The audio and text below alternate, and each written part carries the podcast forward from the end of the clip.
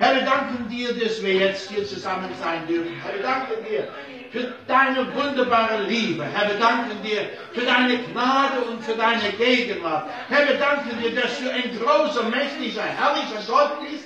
Herr, und dass du mit uns bist und dass du uns segnest und dass du uns Kraft gibst, Herr, und dass du alle Zeit da bist, Herr, um uns zu segnen, um uns zu behüten, um uns zu bewahren, Herr, und um uns heute Abend auch dein Wort zu geben. Herr, ich danke dir, denn du bist groß und wunderbar und herrlich. Herr, ich danke dir, denn du bist ein herrlicher Heiland. Herr, du hast uns erlöst, Preis und Anbetung.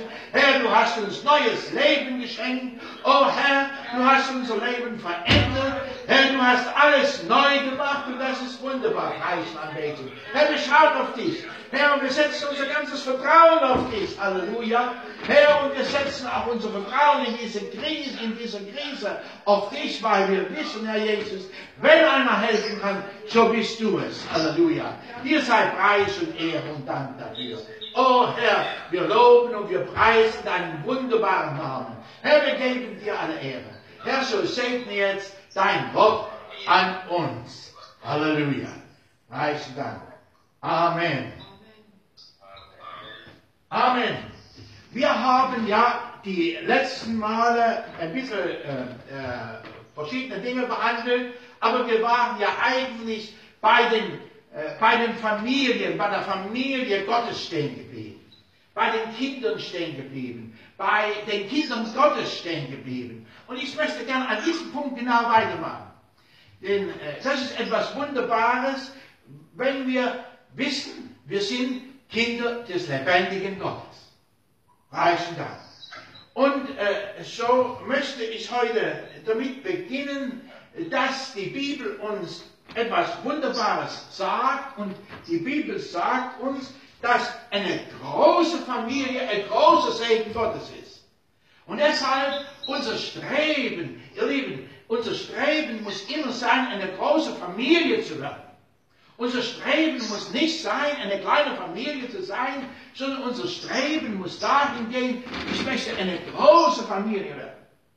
Und so wie das im Natürlichen, ja, Voraussetzungen erfordert, so erfordert das auch ganz einfach im Geistlichen, im Seelischen Voraussetzungen.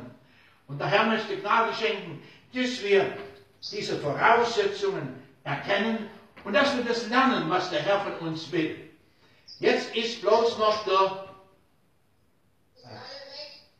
Die sind alle weg. Äh, dann versuchst du alle wieder dazu zu machen. Kannst du das? Wenn es anders hört, ist gut, dann muss man sie fragen. Gut, ich mache weiter. Also eine große Familie. Lasst uns einmal lesen im Psalm 115, Vers 14. Da steht geschrieben, der Herr mehre euch, euch und eure Kinder. Herr Jesus, wir danken dir nochmal für das wunderbare Wort, Herr, und wir bitten dich, dass du durch dein Wort zu uns redest. Halleluja. In Jesu Namen. Amen. Preis Dank. Wir können uns hinsetzen. Also, äh, der Herr, er zeigt uns hier unter äh, äh, Psalmist sagt uns hier, der Herr mehre euch und eure Kinder. Und das muss unser Streben sein in unserem Leben, dass der Herr uns mehrt. Das bedeutet natürlich auch am Ende oder überhaupt, das bedeutet mehr Arbeit. Das bedeutet mehr Hingabe. Das bedeutet mehr Gebet. Das bedeutet mehr auf den Herrn schauen. Das bedeutet mehr Arbeit. Das bedeutet mehr Arbeit im Reich Gottes. Das bedeutet, äh, dass wir unsere Arbeit ausbreiten müssen. Mehr. Ihr Lieben, das ist das Wunderbare und das Herrliche, dass die Bibel uns oder dass Jesus seinen Jüngern sagt, ich möchte, wisst ihr, das ist ja das Großartige, am Ende seines Lebens sagt der Herr nicht irgendwie so etwas, ich möchte, dass er nicht mehr sündigt. Oder ich möchte, dass er nicht mehr das macht. Oder das macht. Oder das macht. Sondern am Ende seines Hierseins auf dieser Erde sagt er, ich möchte, dass ihr hinausgeht und alle Welt das Evangelium verkündigt. Ihr Lieben, wir sehen hier den letzten Willen des Herrn und für ihn war das das Wichtigste, dass wir hinausgehen und dass wir den Menschen das Evangelium bringen.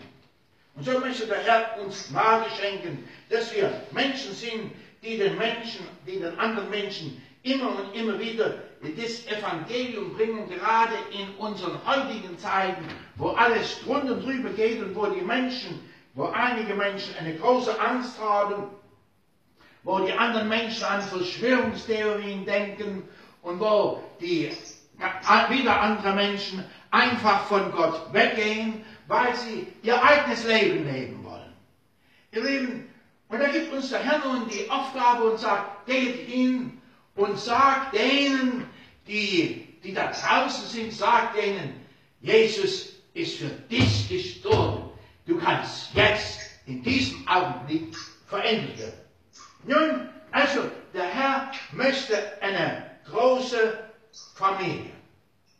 Nun äh, möchte ich einen kleinen Sprung machen und möchte uns zeigen, wie Gott für diese große Familie eine wunderbare Vorsorge gemacht hat.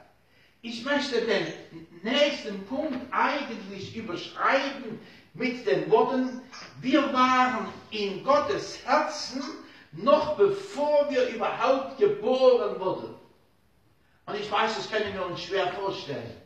Aber es ist die Realität, denn Gott zeigt uns das in seinem Wort.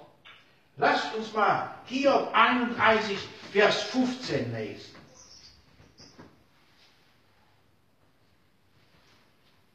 Da steht geschrieben, hat mich der, der mich im Mutterleib bereitete, auch ihn gemacht, hat mich ein und dasselbe uns im Mutterleib gebildet.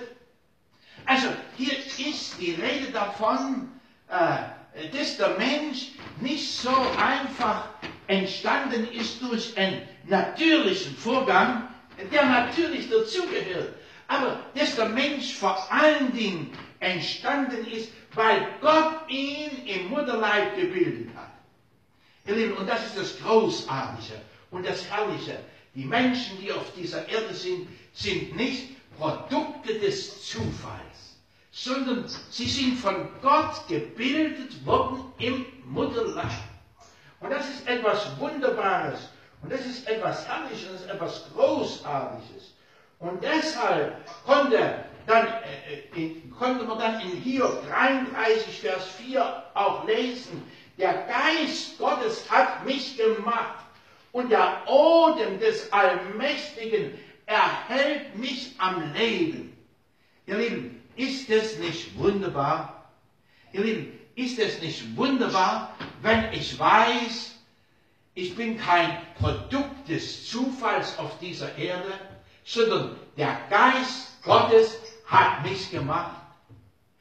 Und wenn ich weiß, der Allmächtige erhält mich am Leben. Euer Leben, wie wunderbar ist das. Lieben, und da müssen wir eine, eine, eine kleine Weile stehen bleiben. Schau einmal, wenn uns Gott bereitet hat, wenn uns Gott schon im Mutterleib bereitet hat, wenn der Geist Gottes uns gemacht hat, wenn Gott so viel Liebe dafür verwendet hat, um uns zu gestalten, um uns zu machen, so wie wir sind, sollte es ihm dann nicht auch möglich sein, uns zu erhalten? Sollte es ihm nicht möglich sein, uns zu führen, uns zu leiden? Sollte es ihm nicht möglich sein, aus uns etwas zu machen zum Lobe seiner Herrlichkeit? Sollte das Gott nicht möglich sein? Doch, das ist Gott möglich. Gott kommt in Jesus Christus auf diese Erde und sagt, jetzt werde ich alles in die Hand nehmen. Werde alles in die Hand nehmen und werde solche Leute aus euch machen, die sich an mir orientieren. Ihr Lieben, und das ist das Wunderbare und das ist das Herrliche. Und das ist das Großartige. Im Psalm 22, Vers 10 können wir lesen, auch auf dich bin ich geworfen vom Mutterschoß an, vom Leib meiner Mutter her, bist du mein Gott, so sagt der Psalmist. Ihr Lieben, und ich, ich möchte, dass wir auf diesen Punkt schauen. Von Mutterleib an bist du mein Gott. Die Frage ist, wer ist Hannahs Gott? Von Mutterleib an ist Jesus ihr Gott. Von Mutterleib an.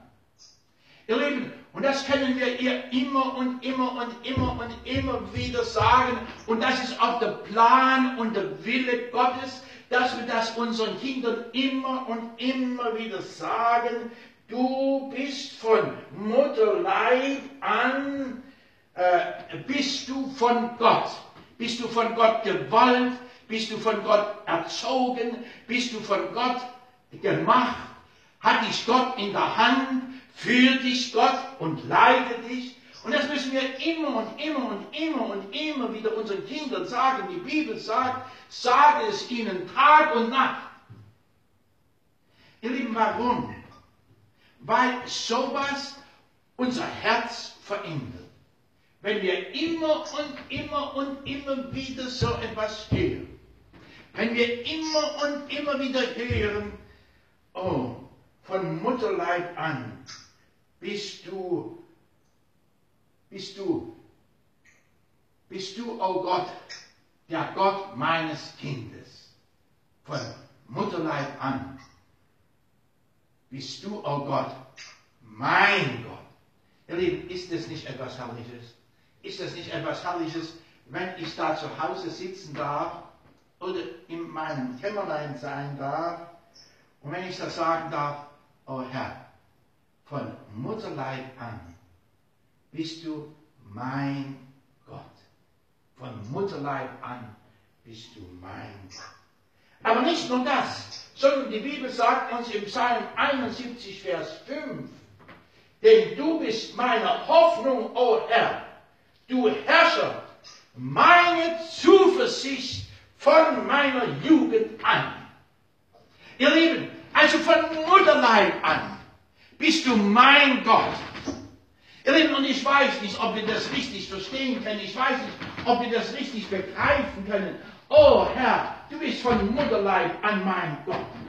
Ich ging in die Kirche und ich wusste, in meinem Leben war vieles verkehrt und ich wusste, ich lief viele Wege, die Gott nicht gefallen haben. Aber ich wusste auch etwas, der Herr ist meine einzige Rettung, der Herr ist mein Gott, der Herr ist derjenige, der eigentlich über mein Leben bestimmen sollte. Ich wusste das. Ich wusste das. Aber ihr Lieben, es kam der Tag, wo, wo plötzlich in meinem Leben etwas geschah.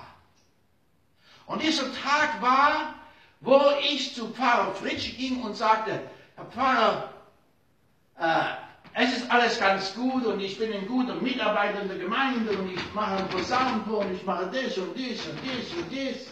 Aber, aber, irgendetwas stimmt nicht. Was stimmte nicht? Und ihr Lieben, was nicht stimmt, das lesen wir genau in diesem Vers, äh, Psalm 71, Vers 5. Denn Du bist allein meine Hoffnung. Ihr Lieben, du bist Herr, du bist allein meine Hoffnung. Herr Pfarrer, so war es in meinem Herzen. Oh Herr Pfarrer, auf was setzen wir alles unsere Hoffnung? Auf meine Familie, aber es ging alles schief auf meine Mutter, aber da ging auch vieles schief. Auf meinem Vater, aber da ging auch vieles schief. Ach, auf meinen Stiefvater, aber da ging auch vieles schief. Ihr Lieben, und so ging vieles schief, schief, schief. Und, und die Frage war, wer kann mir noch Hoffnung geben? Wer kann mir noch Hoffnung geben? Das war die Frage. Das war die Frage, nicht als ich Kind war. Da war meine Zuversicht, oh, der Herr ist mein Gott. Von meiner Mutter Schoß an ist der Herr mein Gott. Ich will den Herrn folgen. Er ist mein Gott. Aber es kam die Zeit meiner Jugend. Und in dieser Jugend, da fragte ich, ja, wo ist nun meine Hoffnung? Auf was setze ich meine Hoffnung? Auf was ist meine Hoffnung begründet? Und da kam mir dann dieses Wort und viele andere Worte in den Sinn. Meine Zuversicht ist von meiner Jugend an mein Herr. Ihr Lieben, plötzlich in meiner Jugend hatte ich gelernt, da gibt es nicht nur einen Gott, der dich errettet hat, sondern da gibt es einen Gott, der deine einzige Zuversicht ist.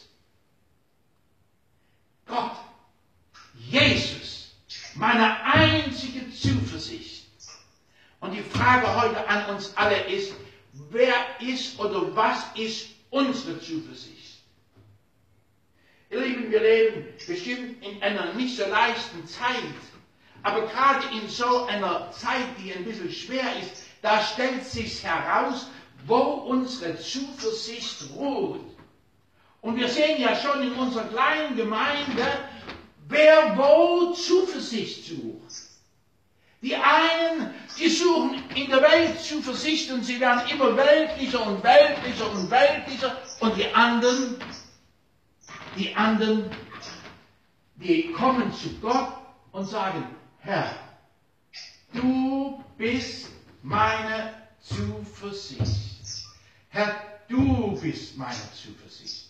Auch ich möchte zu denen gehören, die sagen, Herr, du bist meine Zuversicht. Vers 6 steht geschrieben, auf dich habe ich mich verlassen. Von Mutterleib an. Auf dich habe ich mich verlassen. Ihr Lieben, wie, wie schön ist, wenn man das sagen kann. Auf dich habe ich mich verlassen, von Mutterleib an. Das kleine Kind jetzt, was da in Rahels Armen liegt, ihr Lieben, das verlässt sich auf seine Mutter. Es verlässt sich auf seinen Vater. Und wenn es in den Armen seiner Mutter liegt oder seines Vaters liegt, dann ist es selig. Dann schreit es nicht mehr, äh, dann ist es einfach glücklich. Ihr Lieben, ist es nicht was Wunderbares? Und so ist es, wenn du in den Armen Jesu ruhst. Ruhen in den Armen meines starken Herrn. Ruhen. Ich ruhe fest in den Armen meines starken Herrn. Hast du wohlgefunden in den Armen deines starken Herrn?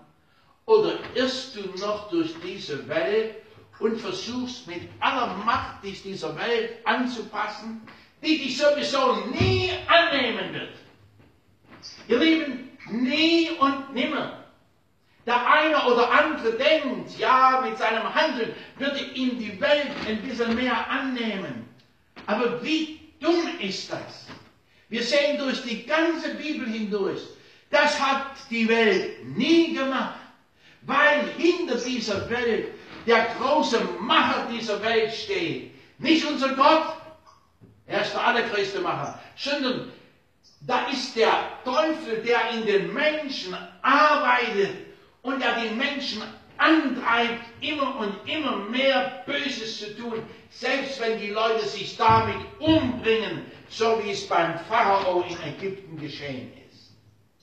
Auf dich, ihr Lieben, und da ist das Wunderbare, dass der Psalmist sagt, Herr, auf dich habe ich mich verlassen von Mutterleib an, vom Mutterschoß an hast du für mich gesorgt Mein Rühmen gilt alle Zeit dir. Eure Lieben, wie wunderbar ist das, wenn wir sagen können, Herr, du hast immer für mich gesorgt. Wir werden nachher später nochmal drauf kommen, auf diesen Punkt. Aber, aber lasst uns das jetzt nur so ein bisschen im Kopf und im Herzen behalten. Der Herr, er hat immer für uns gesorgt. Er hat uns nie allein gelassen. Er hat uns täglich das gegeben, was wir brauchten. Er hat uns immer geholfen. Warum? Er war meine Zuversicht von Jugend an. Und ich wusste das erlebt, als ich aus des Mutters Schoß herauskam. Ihr Lieben, das ist das Wunderbare und das Herrliche. Nein, das ist nicht das Wunderbare und das Herrliche, sondern das ist das, was die Bibel sagt. Und deshalb ist es großartig. Lasst uns aufschlagen, Psalm 139 vom Vers 14. Das ist ein Psalm nun von David. Nun, nun wollen wir mal sehen, was er sagt. Er sagt, ich danke dir dafür, dass ich erstaunlich und wunderbar gemacht bin. Euer Lieben, hier ist doch die große Frage. Hier ist doch die große Frage in unserem Leben. Wenn wir vor den Spiegel treten und uns ansehen, so wie der Herr uns gemacht hat, sagen wir dann, Herr, es ist erstaunlich und wunderbar, wie du mich gemacht hast.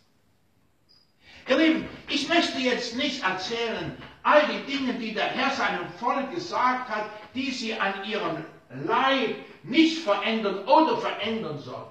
Ihr Lieben, das wissen wir alle. Und da brauche ich nicht drüber zu reden heute Abend.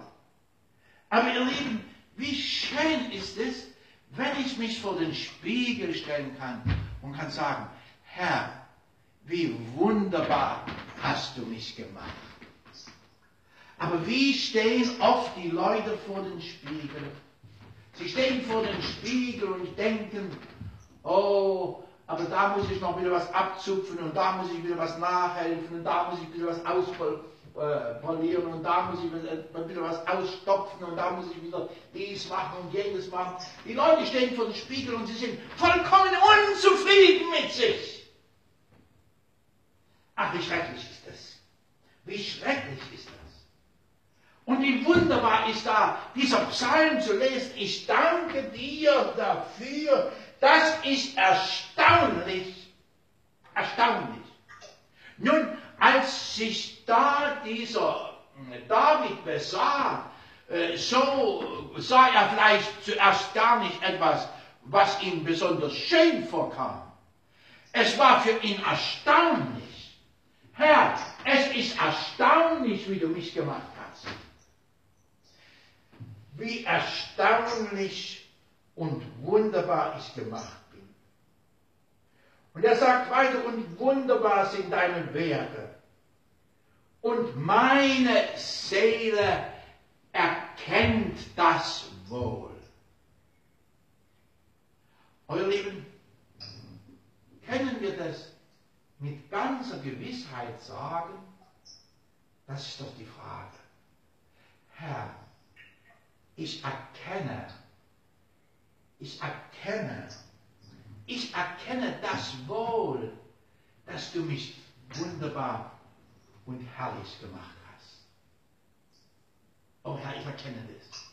Nun mag der eine oder andere sagen, ja, aber ich habe eine Warze an der Nase, ich auch.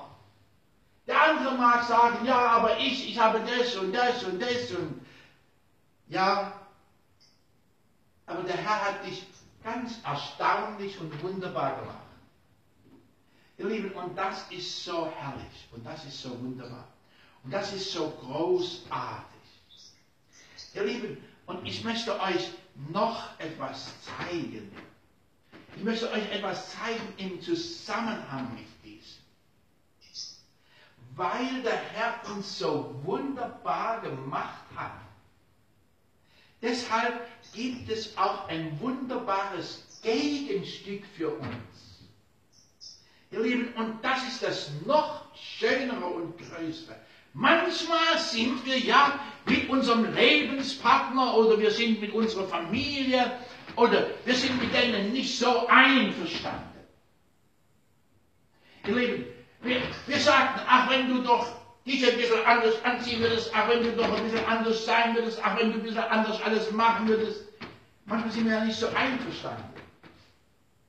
Aber ihr Lieben, der Herr hat für einen jeden von uns ein wunderbares Gegenstück gemacht und deshalb können und dürfen wir auch nichts an uns verändern. Ihr Lieben, wir können und dürfen an uns nichts verändern, weil Gott uns wunderbar gestaltet hat. Aber die Leute, sie wollen sich heute immer irgendwie in Szene setzen. Und so verändern sie ihr Wesen und so verändern sie ihr Aussehen und wundern sich dann, wenn es eine Scheidung nach der anderen gibt. Und das ist ja heute so gang und gäbe in dieser Welt. Sie wundern sich darüber. Und ich kann euch sagen, warum sie sich wundern. Weil der andere eben nicht die Frau oder den Mann liebt, die der andere versucht oder die andere versucht zu sein, sondern weil er den oder die andere liebt, so wie sie ist. Weil er genau das oder weil sie genau das braucht. Ihr Lieben, und das müssen wir verstehen.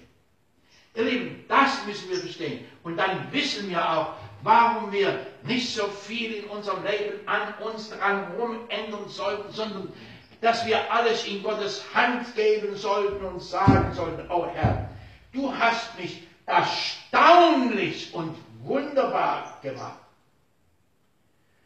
Mein Gebein war nicht verhüllt vor dir, als ich im Verborgenen gemacht wurde.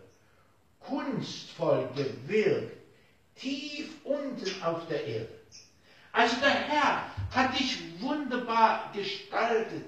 Er hat wunderbar alles an uns gemacht. Deine Augen sahen mich schon als ungeformten Keim und in deinem Buch waren geschrieben alle Tage, die noch werden sollte, als noch keiner von ihnen war. Ihr Lieben, ist das nicht herrlich? Ist das nicht herrlich? Der Herr hat uns einen Weg gemacht, der direkt in den Himmel führt. Auch wenn wir doch nicht immer so viel Umwege gehen würden. Schau an das Volk Israel. 40 Jahre in der Wüste ist es immer Umwege gegangen. Umwege gegangen. Umwege gegangen. Der Weg nach Kanaan war so einfach, war so leicht. Aber sie sind immer Umwege gegangen. Warum? Sie haben gemobbt und sie waren mit der Situation immer unzufrieden. Die Frage ist, sind wir unzufrieden oder vertrauen wir Gott? Deine Augen sahen mich schon als ungeformter Keim. Ihr Lieben, also als wir vollkommen ohne Form waren, da hatte Gott schon eine Vorstellung, wie wir sein werden, wie wir aussehen werden. Er hatte schon eine Vorstellung, für was er uns gebrauchen wollte. Er hatte schon eine Vorstellung, welchen Weg wir gehen sollte, sollten. Er hatte eine Vorstellung von all diesen Dingen, ihr Lieben. Und das macht mich so froh. Er hatte eine Vorstellung. Aber die Frage ist, Gehen wir in diesen Wegen Gottes? Sind wir in diesem Plan Gottes? Und freuen wir uns über das, was Gott gemacht hat, oder freuen wir uns über andere Dinge? Ihr Lieben, und da denke ich unweigerlich an die Geschichte, als die Jünger zurückkamen. Sie haben gestrahlt über das ganze Gesicht. Und sie haben gesagt, Herr, Oh, wir haben die Kranken geheilt, wir haben die Dämonen ausgetrieben. Ah, wir haben alles gemacht, wir hatten solche große Macht. Der Teufel ist wie ein Blitz vom Himmel heruntergefallen. Ach Herr, das haben wir vorher noch nie erlebt. Und jetzt kommt der Herr und sagt, ihr lieben Leute, freut euch doch darüber nicht. Er sagt nicht, oh, das ist auch ein Grund, ein bisschen euch zu freuen. Wir würden ja da auch vor Freude rumtanzen. Aber er sagt, freut euch darüber nicht. Sondern er sagt, freut euch vielmehr darüber, dass eure Namen im Himmel angeschrieben sind. Seht ihr, das ist das Wunderbare. Da kann noch so viel in unserem Leben passieren. Aber ich freue mich. Ihr Lieben, ich freue mich jeden Früh, wenn ich aufstehe, dass mein Name im Himmel angeschrieben ist. Euer Lieben, das ist der Grund meiner Freude. Herr, du hast mich im Himmel angeschrieben. Oh, wie wunderbar ist das. Deine Augen sahen mich schon als ungeformter Keim. Und in dein Buch waren geschrieben alle Tage, die noch werden sollten, als noch keiner von ihnen war. Euer Lieben, als noch keiner von ihnen war. Und wenn ich jetzt wirklich glücklich werden möchte, und wenn du wirklich glücklich werden möchtest, dann musst du dir immer diese Frage vor Augen stellen. Was hat Gott mir als nächstes gezeigt, was ich tun soll und was gut für mein Leben ist? Was gut ist, damit ich weiterkomme. Das gut ist, dass ich in den Wegen des Herrn bin, das gut ist, dass ich genau das tue, was Gott möchte. Deine Augen sahen mich als ungeformter Keim. Und in dein Buch waren geschrieben alle Tage, die noch werden sollten, als noch keiner von ihnen da war. Nichts war da, aber alles war beim Herrn schon aufgeschrieben. Ihr Lieben, und die Frage, ich muss Ihnen nochmal sagen, die Frage ist, gehen wir gerne in den Wegen des Herrn? Oder muss der Herr uns nachhelfen? Soll ich euch ein paar solche Dinge zeigen, wo der Herr uns nachhilft? Er half Jeremia nach. Also sagte Jeremia, verkündige mein kurzen Wort und er tat es nicht und er hielt die glühende Kohle an seinem Mund und ihr Lieben, das tat wirklich, wirklich, wirklich, wirklich sehr weh. Wir lesen das so einfach und wir gehen da so einfach drüber hinweg. Aber der Herr sagt, lieber Jeremia, fang nicht an, mit mir zu streiten. Wenn du mit mir streitest, das tut weh. Ihr Lieben, und so war es bei vielen anderen. Als Josua schon alt war, da kam der Herr plötzlich wieder und sagte, Josu, was machst du? Josu, ich habe dir so einen wunderbaren Plan gemacht, äh, dass du das ganze Land einnehmen solltest. Hat nicht Mose dir diesen Plan kundgetan? Aber jetzt bist du alt. Und du hast noch nichts von all dem verwirklicht, was du tun solltest. Jetzt mache dich auf und tue. Ihr Lieben, auch da war es, Josua war stehen geblieben auf dem Weg des Herrn und war Umwege gegangen. Und nun musste er zurückkommen auf dem Weg des Herrn.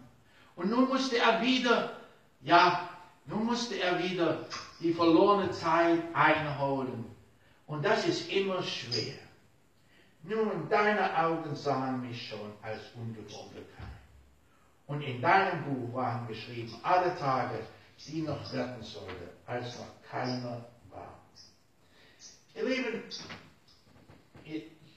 das ist das Wunderbare, dass Gott uns in seiner Hand hält und alles für uns gemacht hat. Ja, er hat schon vor der Geburt einen Plan für unser ganzes Leben gemacht.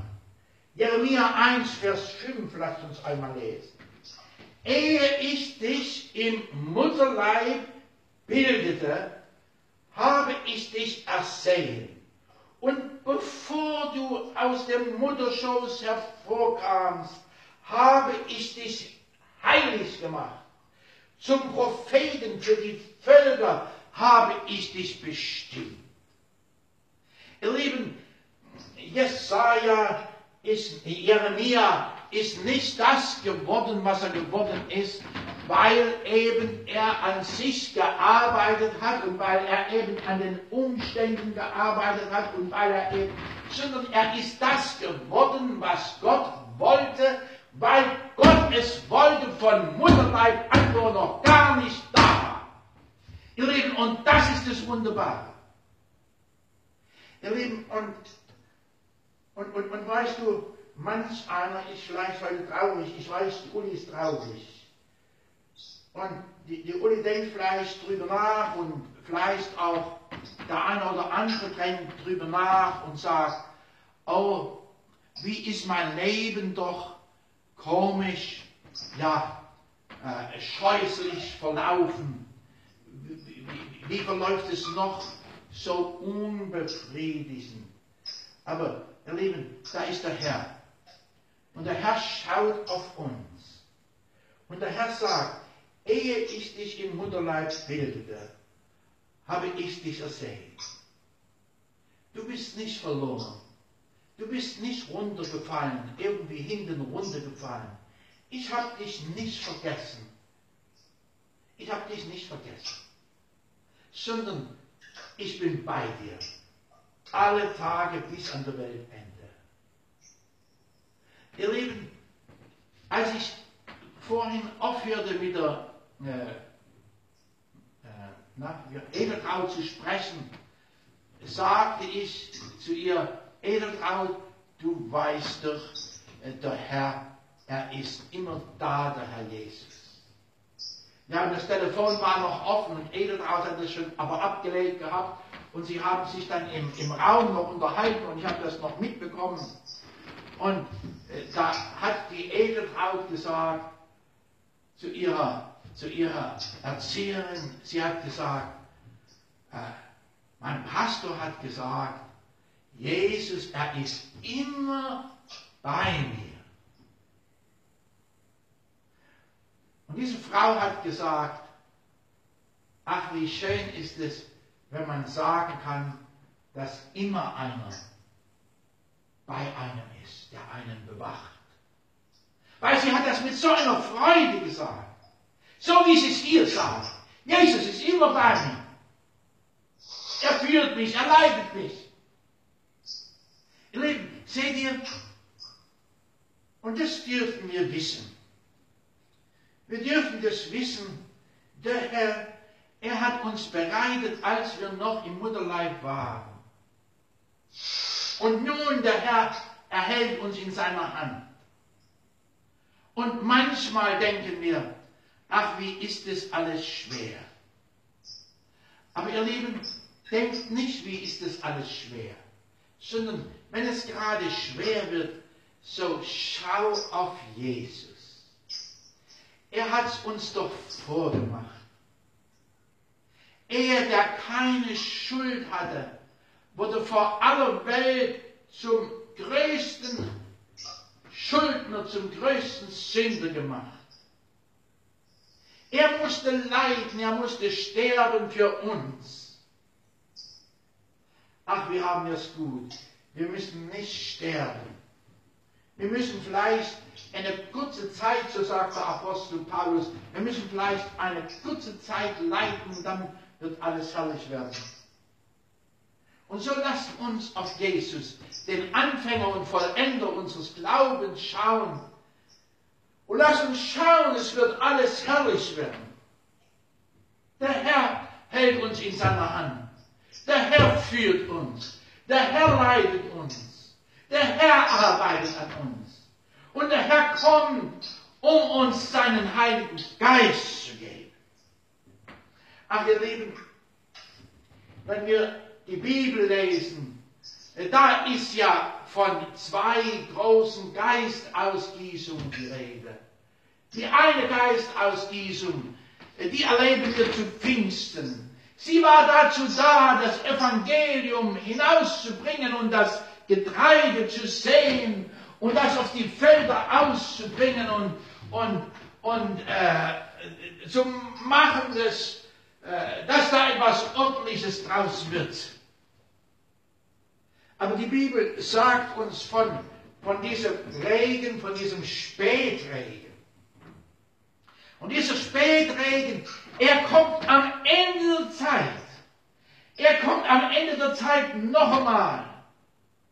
Und die Ernte, die da steht, die reif ist, die vielleicht schon am Vertrocknen ist, um diese Ernte noch einmal frisch zu machen, dass der Herr mit seiner Sense, mit seiner Sichel, steht eigentlich in Offenbarung, mit seiner Sichel kommen kann und dass er abernten kann und dass er etwas aberntet, was frisch und groß und stark und kräftig ist. Ihr Lieben, und lasst uns auf diese Ausgießung des Geistes einfach warten. Der Herr ist da, um seinen Geist auszugießen noch einmal. Um ihn noch einmal auszugießen über uns, damit wir hingehen und diese Kraft haben, äh, diese Kraft, die die letzte Gemeinde hat, die herrlicher sein wird wie die erste Gemeinde. Euer Lieben, lasst uns auf Gott vertrauen. Lasst uns auf Gott schauen. Lasst uns, lasst uns, lasst uns uns in die Hände Gottes legen. Und lasst uns sagen, Herr, wenn ich mich im Spiegel anschaue, so so sagt mein Leib, so sagt mein Leben, so sagt meine Psyche, so sagt mein Geist, ach, wie schrecklich sieht dieser Kerl oder wie schrecklich sieht diese Frau aus. Aber Herr, wenn ich durch deine Augen in den Spiegel hineinschaue, dann sehe ich etwas ganz anderes. Dann sehe ich etwas was wunderbar und was herrlich und was mächtig und was, was, was einfach unbeschreiblich ist. Herr, du hast mich unbeschreiblich gemacht. Herr, du hast mich gebildet, als, als noch niemand daran dachte. Herr, du hast alles herrlich gemacht. Ihr Lieben, wenn ich über die Familie Gottes rede, so muss ich über, über das reden, was Gott gemacht hat an uns. Er hat alles herrlich gemacht. Euer Lieben, manch einer sitzt da oder steht da oder hört zu und sagt, ach, warum sagt er das alles? Aber ihr Lieben, ich sage das alles, weil es tief aus meinem Herzen kommt, weil, weil Gott etwas für dich und für mich machen möchte. Weil Gott dein und mein Leben verändern möchte. Weil Gott uns weil Gott uns seine Herrlichkeit und seine Größe und seine Gnade vor Augen führen möchte und uns zeigen möchte. Wir brauchen nicht traurig zu sein, sondern wir können auf den allmächtigen Gott schauen, weil er so wunderbar und so herrlich ist. Euer Lieben, das ist so schön. Ehe ich dich im Mutterleib bildete, habe ich dich ersehen. Und bevor du aus dem Mutterschoß herauskamst, habe ich dich geheiligt. Zum Propheten für die Völker habe ich dich bestimmt. Und was steht hier? Der Herr hat uns gebildet, der Herr hat uns gesehen, der Herr hat uns geheiligt und der Herr hat uns bestimmt. Ihr Lieben, liest ihr diesen Vers, Jeremia 1, Vers 5, liest ihr diesen Vers nochmal durch und äh, denke über diese Worte nach. Der Herr hat dich gebildet. Der Herr hat dich ersehen. Der Herr hat dich geheiligt. Und der Herr hat dich zu etwas bestimmt. Und dann gehe hin und folge dieser Bestimmung Gottes. Ihr Lieben, das ist das Wunderbare. Lieben, wir wollen uns einen anderen Punkt zuwenden, der auch wichtig ist und den ich heute auch noch mit uns besprechen möchte. Gott und nicht die Natur gibt den Ungeborenen das Leben. Ihr Lieben, wir denken ja immer, wir sind schon allmächtig und wir können alles machen. Aber ihr Lieben, wie viele, kind, wie viele Eltern gibt es, die kriegen keine Kinder? Die kriegen keine Kinder, weil es Gott nicht will. Das war schon in der Bibel so. Wie viele Eltern gibt es, die sich nach Kindern sehen und, und es ist ganz schwierig. Und sie kriegen erst mit, in, in späten Jahren Kinder. Und sie denken, das geht gar nicht mehr. Ihr Lieben, aber der Herr, und das müssen wir wissen, der Herr hat alles in der Hand. In 1. Mose 2, Vers 7 steht geschrieben, da bildete Gott, der Herr, den Menschen aus Staub von der Erde und ließ den Oden des Lebens in seine Nase und so wurde der Mensch eine lebendige Seele. Also ihr Lieben, Gott hat alles gemacht.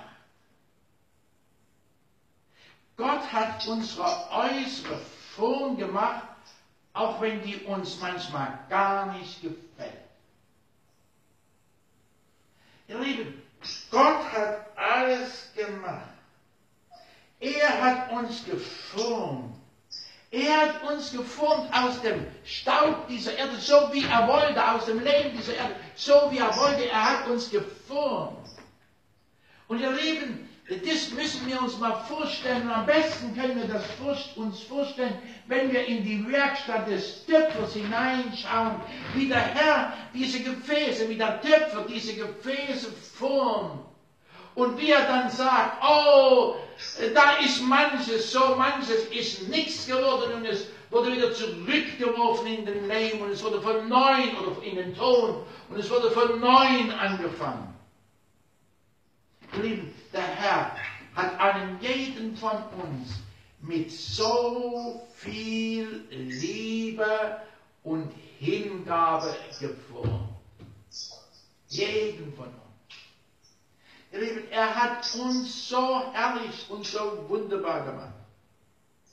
Ach, Gott hat uns gemacht, wie er sich uns wirklich vorstellt. Aber als er fertig war mit seinem Werk, ihr Lieben, wir hätten das ja gar nicht ertragen, wenn wir da schon Leben gehabt hätten.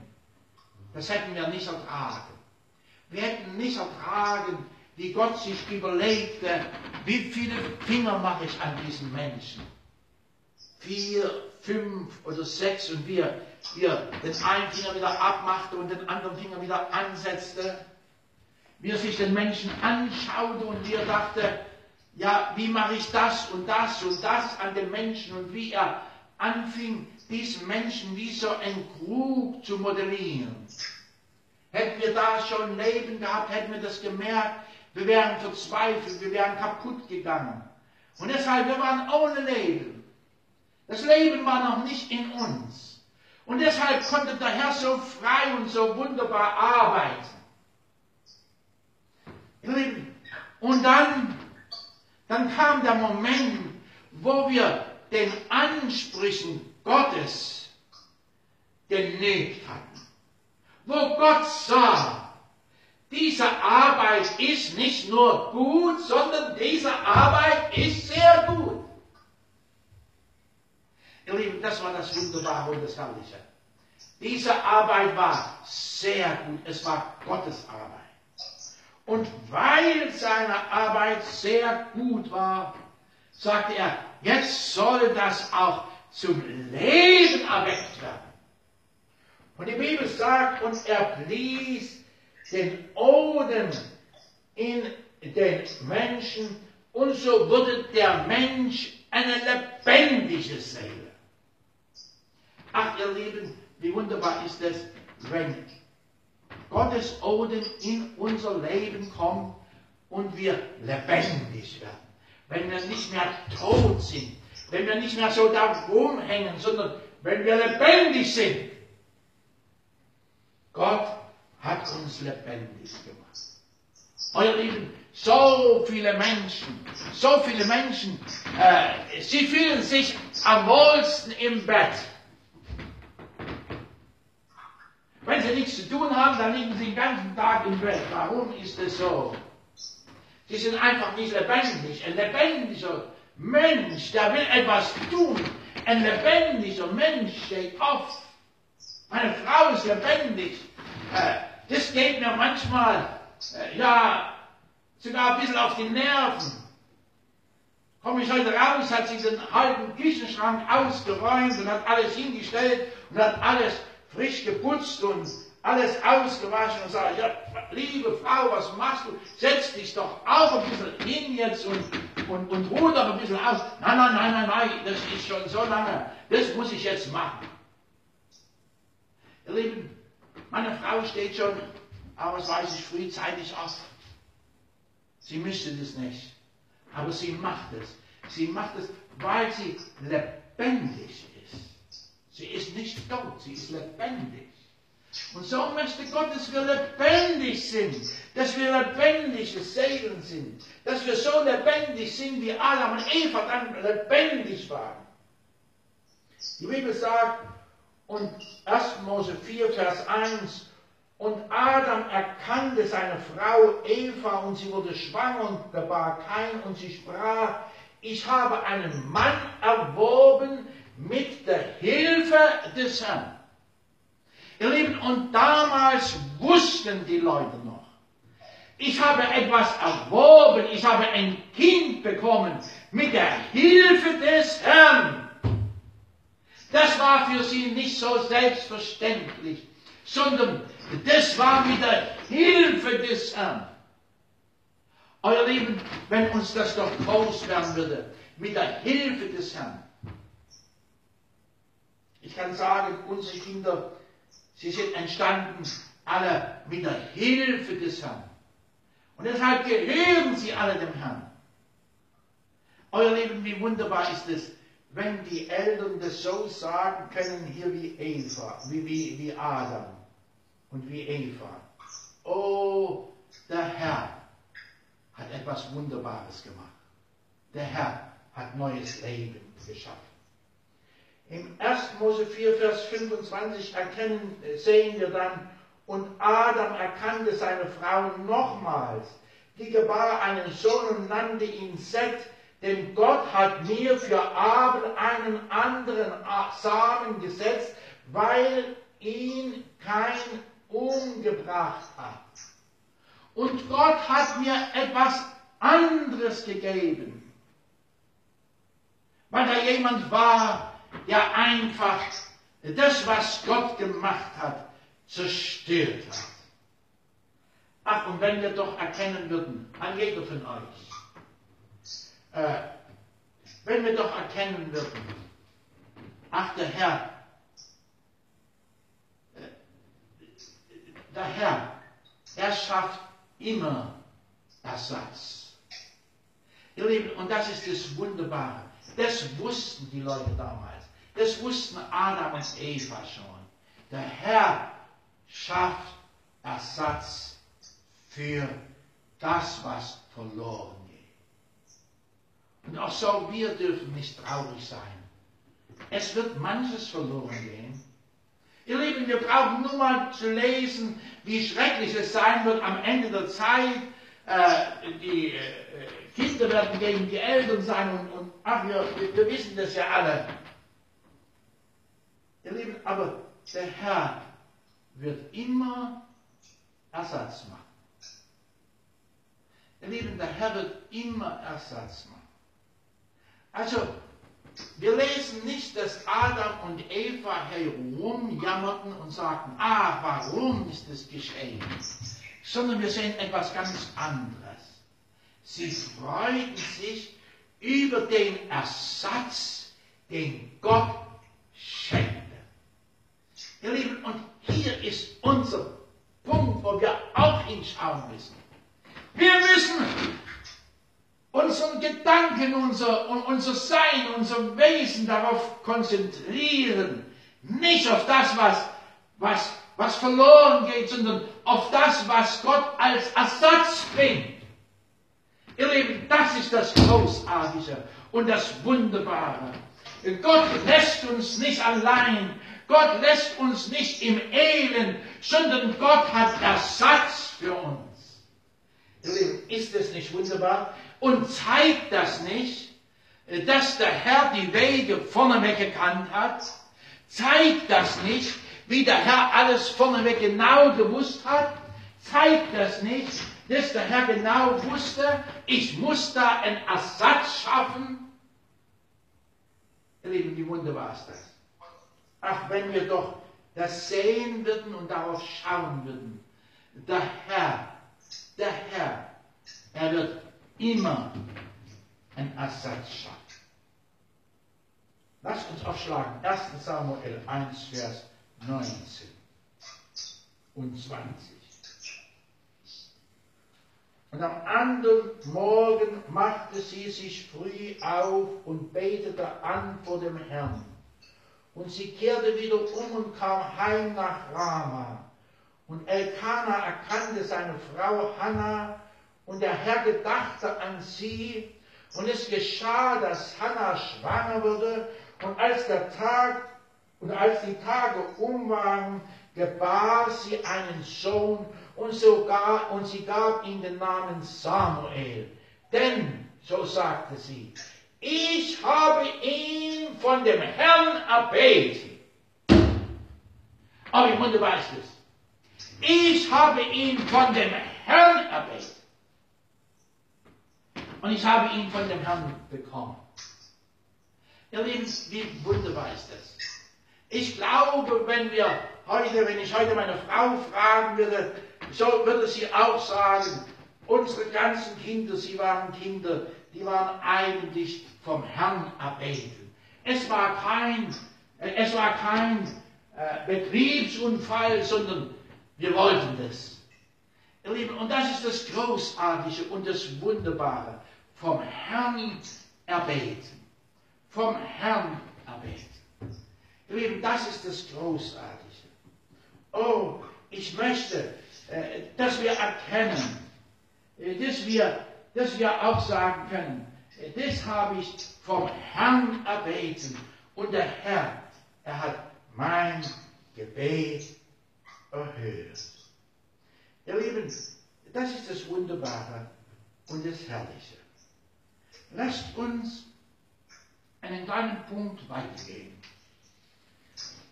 Und das ist so wunderbar, heute kommen wir gut voran.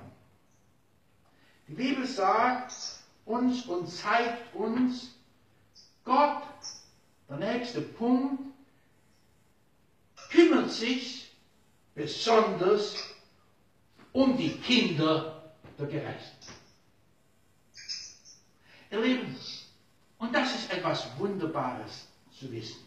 Lasst uns einmal Psalm 25, Vers 12 aufschlagen.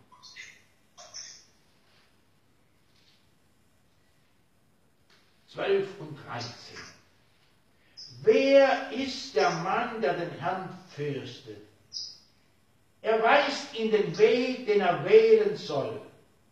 Seine Seele wird ihm im Guten wohnen und sein Same wird das Land besitzen. Wer ist der Mann oder die Frau, die den Herrn fürstet? Euer Lieben, was sagt die Bibel? Die Bibel sagt uns, das wird derjenige sein, der einen wunderbaren Weg geht. Das wird derjenige sein, der einen wunderbaren Weg geht, den der Herr wunderbar fühlt.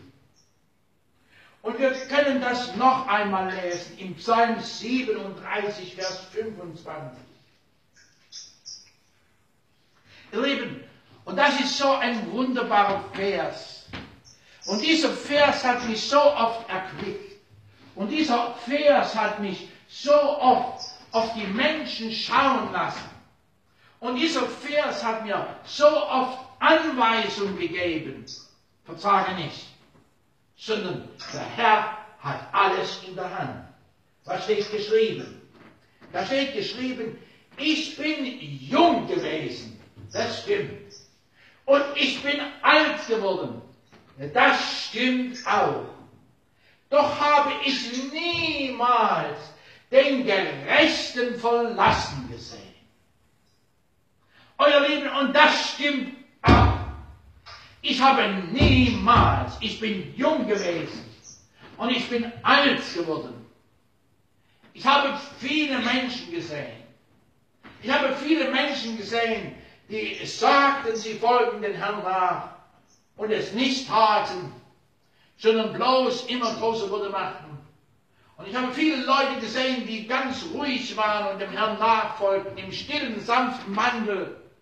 Und ich habe eine Erfahrung gemacht und diese Erfahrung ist wahr. Doch habe ich nie den Gerechten verlassen gesehen oder seinen Samen um Brot betteln.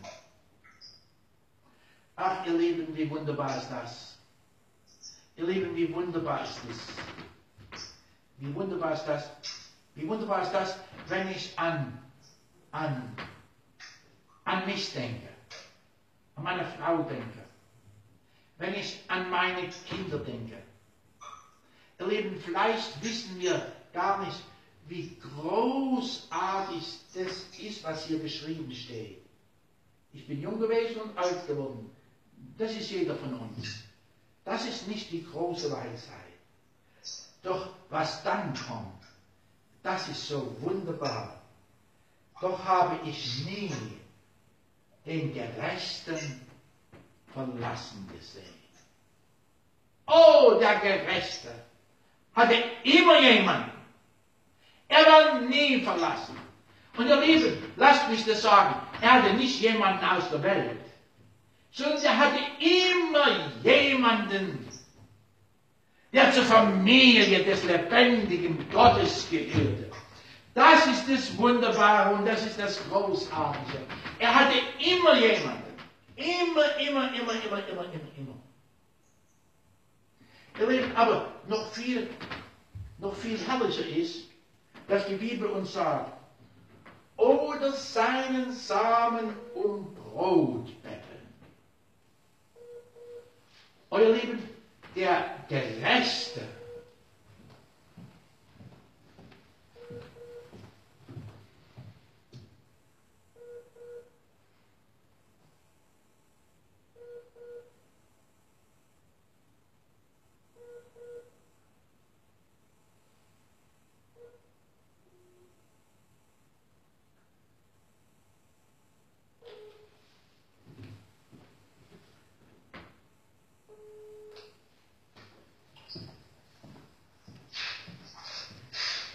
Seid ihr wieder alle da? Hallo? Nun, da ist keiner da. Also, nun, äh, der Gerechte, er ist nie verlassen gewesen und den Gerechten, der musste nie um Brot betteln. Aber was noch viel schöner ist, denn wir denken ja nicht nur an uns, was noch viel schöner ist, und sein Same, er musste nie um Brot betteln. Ihr Lieben, wenn ich mir manchmal jetzt die, die Dinge anschaue, beziehungsweise anhöre, die in Amerika passieren oder die auf der ganzen Welt passieren, und wenn ich nach Deutschland schaue und sehe, dass da auch viele Leute arbeitslos werden und so weiter und so fort, ihr Lieben, dann darf ich aber etwas in meinem Herzen tragen, was mich so froh macht. Ihr Lieben, was mich so froh macht. Selbst wenn der Antichrist morgen das Mahlzeichen einführen würde, Ihr Lieben, selbst dann macht es mich froh, weil die Bibel uns etwas zeigt. Ich werde nie um Brot betteln müssen. Rahel wird nie um Brot betteln müssen. Denn es ist mein Same. Sarah wird nie um Brot betteln müssen. Und selbst Samuel im fernen Land, er wird nie um Brot betteln müssen. Sie werden immer genug haben. Ihr Lieben, ach, und das kann einen doch so recht froh machen. Aber ihr Lieben, nicht nur das, sondern es gibt ja noch mehr als dieses Brot, was ich im Konsum kaufen kann. Es gibt ja ein himmlisches Brot. Die Bibel sagt, das Wort Gottes wird rar werden. Aber du wirst nicht darum betteln müssen. Oh, wie wunderbar ist das. Ihr Lieben, wie wunderbar ist das. Wie wunderbar ist das, als ich vor 45 Jahren vielleicht nach Rumänien kam und dort Bibeln hinschmuggelte. Und ich kam irgendwo hin und sie zeigten mir stolz, wie sie ein Stück von Mose, ein Stück vom Johannesevangelium, ein Stück vom Matthäusevangelium oder irgendwie ein Stück von der Bibel abgeschrieben hatten. Sie mussten nicht Mangel leiden. Sie mussten nicht Mangel leiden. Sie waren froh, mehr zu bekommen. Aber sie mussten nicht Mangel leiden. Brot des Lebens. Ihr Lieben, sie haben immer gesagt, wenn wir, wenn wir gekommen sind, oh, jetzt kommen die Leute, die das Brot uns bringen, das Brot, was wir so dringend brauchen zum Leben. Ja, das Brot. Und so hat dieser Text eine doppelte Bedeutung. Wir werden nie an den Punkt kommen, wo wir um Brot betteln müssen. Ihr Lieben, und wir werden nie an den Punkt kommen, wo uns das Wort Gottes ausgehen wird. Ihr Lieben, das ist so etwas Wunderbares. Das ist so etwas Herrliches. Und ihr Lieben, das macht mein Herz so froh. Ihr Lieben, das macht mein Herz so froh. Und ich muss einfach noch einmal diese Geschichte erzählen, die ich schon so oft erzählt habe. Und da muss ich sagen, wie Pastor Busch, ich muss sagen, ihr habt schon so oft gehört, aber ich muss immer wieder erzählen. Als ich im Gefängnis war, ich habe als äh, Konfirmand und als äh, junge Gemeinde immer alles gelernt, aber einmal habe ich nicht gelernt. Das war, als wir den Psalm 23 lernen mussten. Ich habe es nicht gelernt, weil zu Hause alles drunter und drüber ging. Und ja, weil ich es einfach nicht gemacht habe. Und ich weiß noch heute, wie unser Pfarrer, der, der sonst nie streng war, der immer alles hat durchgehen lassen bei all den anderen. Er hat gesagt, Thomas, du bleibst so lange hier, bis du diesen Psalm aufsagen kannst. Und ich habe gelernt und gelernt und gelernt und gelernt und es fiel mir so schwer, diese paar Verse da zu lernen. Aber am Ende habe ich sie gekonnt. Und als ich dann im Gefängnis war, da kam mir nicht irgendein Wort in den Sinn, sondern da kam mir auf der einen Seite dieses eine Lied, von dem ihr wisst, in den Sinn. Aber auf der anderen Seite kam mir in den Sinn, der Herr ist mein Hirte. Der Herr ist mein Hirte. Und ich bin früh rausgefahren auf der Arbeit und ich habe gesagt, Herr, du bist mein Hirte.